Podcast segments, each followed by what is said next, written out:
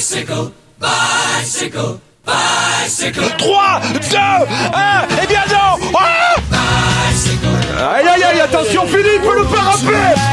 Ah, Christopher Froome qui n'a plus de vélo. Christopher Froome à pied De nouveau Pierre Roland, attaque de Pierre Roland encore Ah, une fois. Personne ne réagit Bonjour, bonjour à toutes et à tous, de retour dans Vélo Podcast pour les grands bilans de l'année 2020 et aujourd'hui c'est une émission spéciale BNB Hotel Vital Concept avec euh, les grands dirigeants. Pas ceux du CAC 40, hein, François Pierre quand même, mais ceux du cyclisme français. Oui, on rappelle le principe de l'émission euh, euh, spéciale équipe française qu'on vous propose tout le long de ce mois de décembre pour rouler euh, tranquillement vers 2021. Une émission, une équipe et un invité. Et aujourd'hui nous allons parler donc de la BNB Hotel Vital Concept, puisque c'est encore son nom jusqu'au 31 décembre avec un manager qui aimerait bien avoir les moyens du patron du CAC 40. C'est Jérôme Pinault. Bonjour Jérôme. Eh, bonjour à tous, c'est- pas fou, on aimerait bien. Ah ouais. Merci d'être avec nous euh, pour cette spéciale BNB Hotel. Bon, commençons euh, par le bilan de la saison pour votre équipe. On le rappelle, quatre victoires cette année, deux pour Pierre Roland avec une étape et le général final du Tour de, de Savoie à Mont-Blanc. Une victoire au sprint pour Brian Cocard sur la route d'Occitanie, avec aussi plein de top 10 sur le Tour de France, on en reparlera. Et une victoire pour Johan Lebon euh, sur la Malaysian Classic Race en Malaisie. Et on n'oublie pas votre première participation donc sur le Tour de France. Euh, Jérôme Pinault, c'est quoi votre sentiment sur 2020 Bah, que C'était une année euh, noire, compliquée euh, pour le, le monde entier, la planète entière. Euh, On a tous très hâte euh, de passer à autre chose que 2020, même si on a de très bons souvenirs, nous, sur le Tour de France notamment.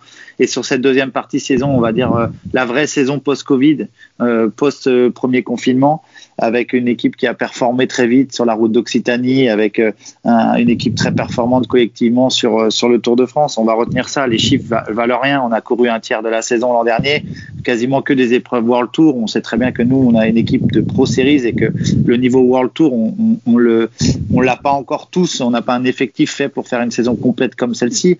Euh, C'était des courses en plus qui étaient très relevées avec un manque énorme de la part des grands champions. Donc tout le monde a fait toutes les grandes courses. Quand on voit le niveau des, des courses euh, de, post-confinement, c'était assez incroyable. Donc euh, effectivement, moi je suis, je suis satisfait de, la, de la, de- des prestations et des résultats de mes coureurs, euh, notamment sur le, sur le Tour de France.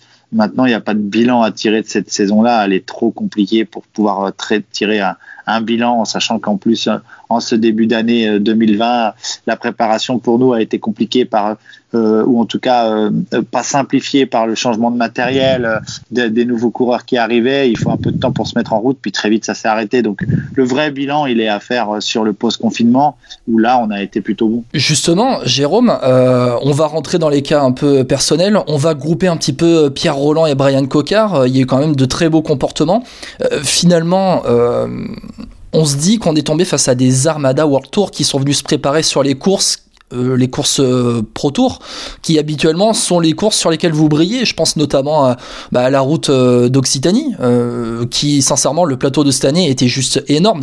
Vous avez gagné avec Brian Cocard, notamment sur la route d'Occitanie c'est difficile de briller dans les courses Pro Tour face à des, des grosses équipes qui emmènent les plus gros coureurs, les plus gros leaders. Ah oui, la, la, la, la complexité, elle est due au fait qu'on participe pas à ce calendrier régulièrement toute l'année. Donc forcément, quand on sort de très grosses courses d'une semaine World Tour où le, où le niveau est, est supérieur, eh bien, euh, on a un avantage en se, en se présentant au départ d'une course où il y a un peu moins d'équipes pour le Tour. On le sait, Brian Cocard, quand il gagne 8, 10, 12, 14 courses dans l'année, il gagne des courses de niveau World Tour parce qu'il n'y a pas de course World Tour estampillé World Tour à partir du moment où, on gagne des sprints devant Elia, Viviani euh, et autres, euh, même si c'était pas sa grande saison à Elia, euh, Brian gagne au niveau World Tour. Maintenant, il faut les enchaîner ces courses-là pour être au, au, au niveau World Tour. Et, et, cette année, Brian a été capable de s'imposer sur les routes d'Occitanie de, devant des, des, très très bons sprinters euh, de très haut niveau avec et Colbrelli notamment. Le tour et Colbrelli et derrière il fait deuxième du championnat de France. Euh, derrière le champion de France euh, Arnaud Desmar qui a été le, le meilleur sprinter cette saison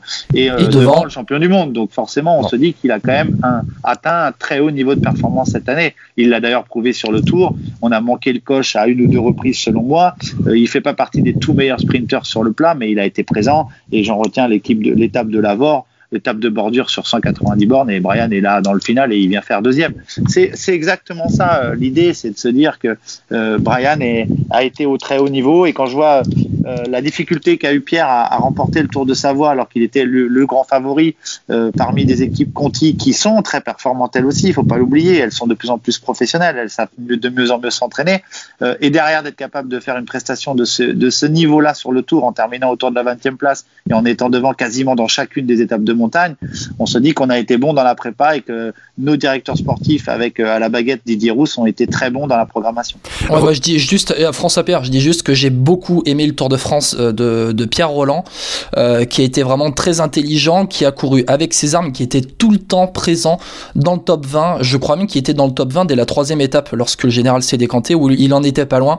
C'est vraiment très intelligent. Il va chercher une deuxième place à Saran, mais il est juste tombé sur plus fort. François Pierre, je te laisse la parole. Ah oui, moi j'allais revenir sur Brian Cocard. Euh, vous avez dit justement qu'il avait fait un bon Tour de France, c'est vrai, mais il y, y a, ces petits regrets là où on se disait que Brian Cocard pouvait peut-être aller jouer la gagne ou en tout cas ne pas être trop loin.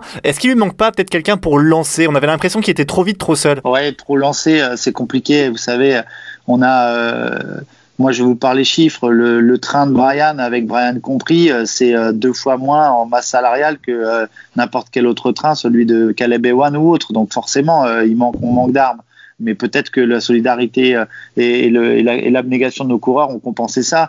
Euh, ça. reste malgré tout pas le train de, euh, la, de la Quick Step ou, ou, euh, ou, celui de Caleb Ewan, mais c'est comme ça, on le sait. Euh, Brian est dans une équipe de Pro Series, il sait pourquoi il est dans ce projet, le projet lui, lui, lui ressemble, cette équipe lui ressemble, c'est la sienne, c'est lui qui l'a bâti avec moi et, et quelques autres. Donc il, il, est là, il sait pourquoi, peut-être, oui, peut-être qu'il qu manque un lanceur à Brian, mais un lanceur pour Brian de très haut niveau, ça voudrait dire peut-être un Quentin Paché euh, ou un Cyril Gauthier ou un Cyril Barthes en moins sur le tour qui nous ont aussi beaucoup apporté. Donc il faut faire des choix. Maintenant, euh, moi je retiens l'arrivée de Poitiers où Brian fait un mauvais choix certainement ce jour-là. Euh, on avait quand même un train qui tenait la route avec Debucher, avec Reza, avec Barthes. Euh, c'est des garçons qui ont bien bossé autour de Brian. On a bien bossé, on a manqué le coche, on aurait pu gagner mais on a plus souvent la chance de perdre que de gagner en vélo, vous le savez. Et on, fait, on fait face à des gens euh, et, des, et, des, et des équipes qui ont, trois fois notre budget. Faut pas, faut pas non plus l'oublier. Vous savez, quand euh, on fait du, du, Tour de France, nous, moi j'ai toujours coutume de dire qu'on a le niveau, euh, que qu'on est au, au, top niveau, mais que que la victoire est encore plus difficile pour nous parce que dès le départ, dans la constitution de l'équipe, il faut faire des vrais choix parce que nous, on n'a pas le choix que d'être présent sur chacune des étapes et c'est ce qu'on a fait cette année. D'ailleurs, euh, 7 top 10 pour Brian Cocker sur un Tour de France où il y avait les meilleurs sprinteurs au monde, euh, c'est juste, euh, c'est juste énorme quand même et ça prouve la, la valeur de Brian Cocker qui termine quatrième du classement par points du euh, Tour de France. François Pierre. Avec, avec oui. un genou très très défaillant après une grosse chute entre les deux îles si c'est pas le tour, il finit pas. Hein. Exactement, exactement. Vous avez bien fait de, de le souligner, Jérôme.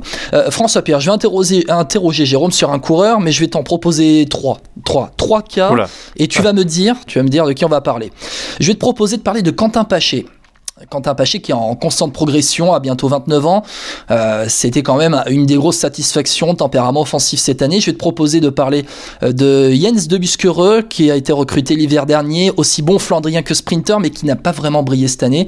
Ou alors de parler d'Arthur Vichot qu'on salue, ancien double champion de France, euh, forcé de prendre sa retraite en cette fin d'année 2020. François Pierre, tu veux qu'on parle de qui? Oh bah Quentin Paché quand même parce que c'est un coureur qui euh, à 29 ans me, me plaît beaucoup. Puis on a l'impression qu'il a une grosse marge de progression encore sur des courses et qui pourrait aller être ce chasseur d'étapes qu'on qu aime bien, voilà, sur un grand tour ou même sur sur d'autres euh, épreuves, quoi. Je sais pas, Jérôme, Quentin Paché, c'est quoi son objectif l'année prochaine? C'est de continuer à, à, à progresser euh, comme il le fait depuis qu'il est chez nous. Il est, il est maintenant l'un des leaders de cette équipe.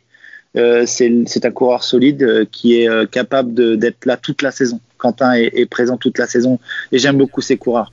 J'aime beaucoup ces coureurs parce que le tour. Il vous ressemble un petit peu bah, voilà, s'il fait partie des coureurs à qui je compare euh, et qui, que je compare à moi dans, ma, carrière parce que j'étais là tout le temps, euh, et je préférais être très régulier plutôt que de fixer des objectifs peut-être parfois trop élevés et qui, et, euh, des fois vous, vous déstabilisent quand vous les remplissez pas. Quentin, on sait qu'on peut compter sur lui, c'est notre gars sûr, c'est notre mec qui est devant quand il faut être devant, c'est notre mec qu'il faut bosser, il va bosser. C'est voilà, c'est notre gars sûr. Et, et Quentin, il faut qu'il progresse dans deux choses. Il a fait le tour, donc déjà ça y est Il fait partie de ces gens qui ont fait un, grand tour, et pas n'importe lequel, de très haut niveau, avec une très belle prestation de sa part. Il sait aller au combat, il a fait de très belles performances sur le Tour de France. Donc il a cette, cette, ces watts en plus d'une course de trois semaines. Et puis maintenant, il va falloir qu'il prenne confiance en lui. Il va falloir qu'il apprenne à réfléchir dans le final des courses parce que euh, il n'a pas un palmarès assez étoffé par rapport à ce qu'il est capable de faire. Et il le sait il manque parfois de sens tactique, il est un peu, euh, un peu tout fou, il prend, euh, et j'adore ça, euh, beaucoup de risques pour gagner au risque de tout perdre. Et c'est ce qu'il fait, et c'est ce qu'il faut faire. Mais parfois, il faut être un peu plus réfléchi. Cette confiance qu'il a accumulée avec à la fois son Tour de France et de faire partie de cette équipe du mondial, euh, je pense qu'à la Philippe peut lui donner un de ses liserés. Parce que quand, quand Paché a embrayé au championnat du monde, euh, ça a fait vraiment, vraiment la différence. Ah ouais, ça fait mal, ça fait mal. Donc on se dit que ce garçon-là, en étant maintenant, en ayant pris conscience de ses capacités, euh, sans prendre la grosse tête, mais c'est pas du tout le style du personnage, va pouvoir euh, se fixer des choses et avoir moins peur de l'adversaire et être plus patient parfois et jouer un peu plus tactiquement. Donc c'est là-dessus qu'il doit, qu'il doit, qu'il doit performer, mais, mais c'est une certitude, Quentin est, est l'un des, des, des, des, grands coureurs de cette équipe BNB Hotel. Euh, Jérôme, partons en 2021 avec une question concernant le retrait du sponsor Vital Concept pour raisons économiques à cause de, de la Covid. Qu'est-ce que ça va changer pour votre équipe? Alors, Je ne confirme pas du tout. Vital Concept ne se retire pas ils diminuent leur engagement euh, dans, le, dans, le, dans notre équipe.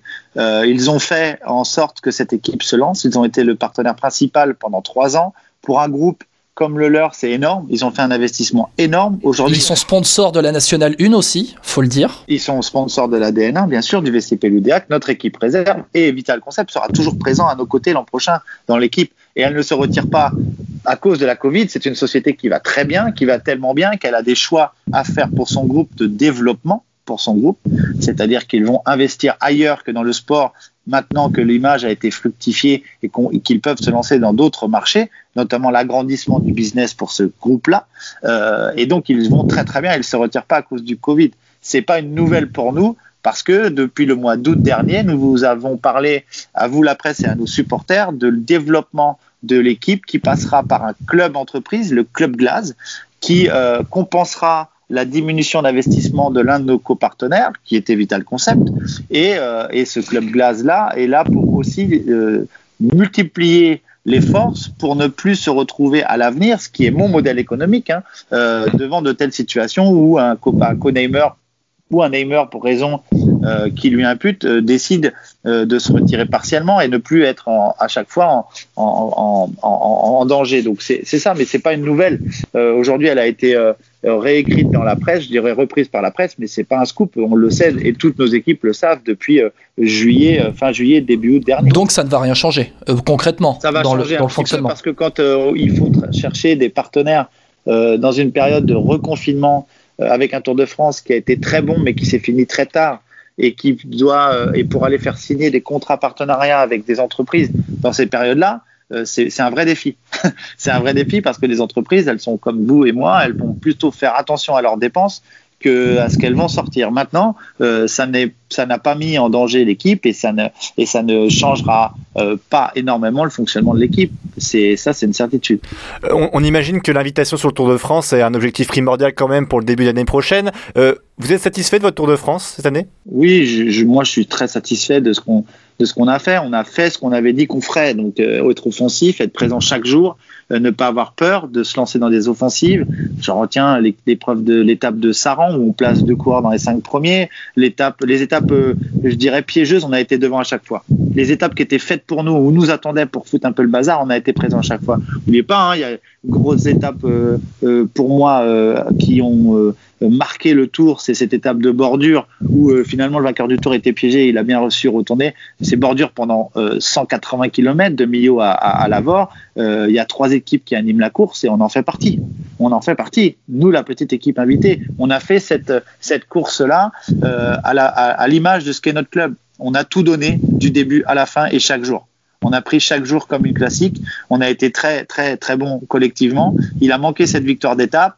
Euh, voilà, on est tombé euh, sur des grosses équipes qui avaient décidé d'un peu verrouiller toutes les étapes, et notamment en montagne. Mon vrai regret, je vais vous le dire, c'est le Grand Colombier. C'est le Grand Colombier où l'auto Jumbo, oui. euh, Jumbo Visma roule, on ne sait pas trop pourquoi, puisqu'ils perdent l'étape, et c'est Poyacar qui gagne là-haut avec les bonifs qui vont avec. s'il n'y a pas cette course-là et qu'il s'économise un peu plus sur cette étape-là, Pierre Roland gagne l'étape et le Tour de France est fabuleux. Jérôme, on vous souhaite des victoires en 2021. Ça devrait revenir un petit peu à la normale quand même. On espère, on espère que ça revienne à la normale, mais, mais bien malin qui sait ce qui va se passer en début de saison notamment. Donc on va être prudent, mais euh, on, on, fait du vélo pour gagner des courses. Donc on va revenir à, à ce qu'on faisait jusque-là. Et, l'objectif sera pas euh, euh, fou, mais on va essayer de gagner entre 10 et 15 épreuves, ça c'est sûr. Vous, vous, avez des certitudes déjà pour 2021 Aucune. Aucune. On, a, on travaille sur un calendrier. Vous savez, nous les équipes françaises, déjà, on a une énorme chance d'être dans, dans ce pays, c'est d'avoir un beau calendrier. Donc on va participer à toutes les belles épreuves françaises, en tout cas on espère. Euh, certaines sont sous invitation, mais en tout cas le calendrier Coupe de France et, et, et, Pro Series est déjà établi et on y participera. Et puis derrière on essaiera d'aller faire des belles compétitions à, l'étranger, mais la tenue du calendrier aujourd'hui est écrit, euh, il est daté. Maintenant, est-ce qu'il va pouvoir se tenir à ces dates-là dans des conditions normales? Ça, on en a encore la certitude complète, comme comme vous et moi, on a la certitude de savoir avec qui on va pouvoir passer Noël et le premier de l'an. Bien évidemment. Juste avant de conclure, Jérôme, euh, vous dire que euh, souligner et rappeler un peu ce que vous avez dit, que la BNB Hotel est un club et ça, c'est très important. Si vous pouvez aller voir, si vous pouvez aller voir les réseaux sociaux de, la BNB Hotel, euh, c'est euh, une vraie identité de club qui change de ce qu'on a d'habitude. Et moi, je trouve ça très intéressant dans, dans, dans la manière, dans l'approche euh, du vélo et de la culture vélo. Donc, je voulais vous, vraiment vous, vous féliciter, Jérôme, et je profite de vous avoir pour vous féliciter de cette identité que vous créez autour de, de la marque Glazik et, et, des clubs. On a notamment Bruno qui est un auditeur régulier, Bruno Redondo qui est un auditeur régulier qui est archi fan de votre. Un ami de l'équipe, bien sûr. Ouais. Exactement, et qui est un, des plus fidèles supporters. Et qui est un de nos amis aussi, et que je salue vraiment, et euh, qui, euh, voilà, est euh, grand supporter de votre équipe.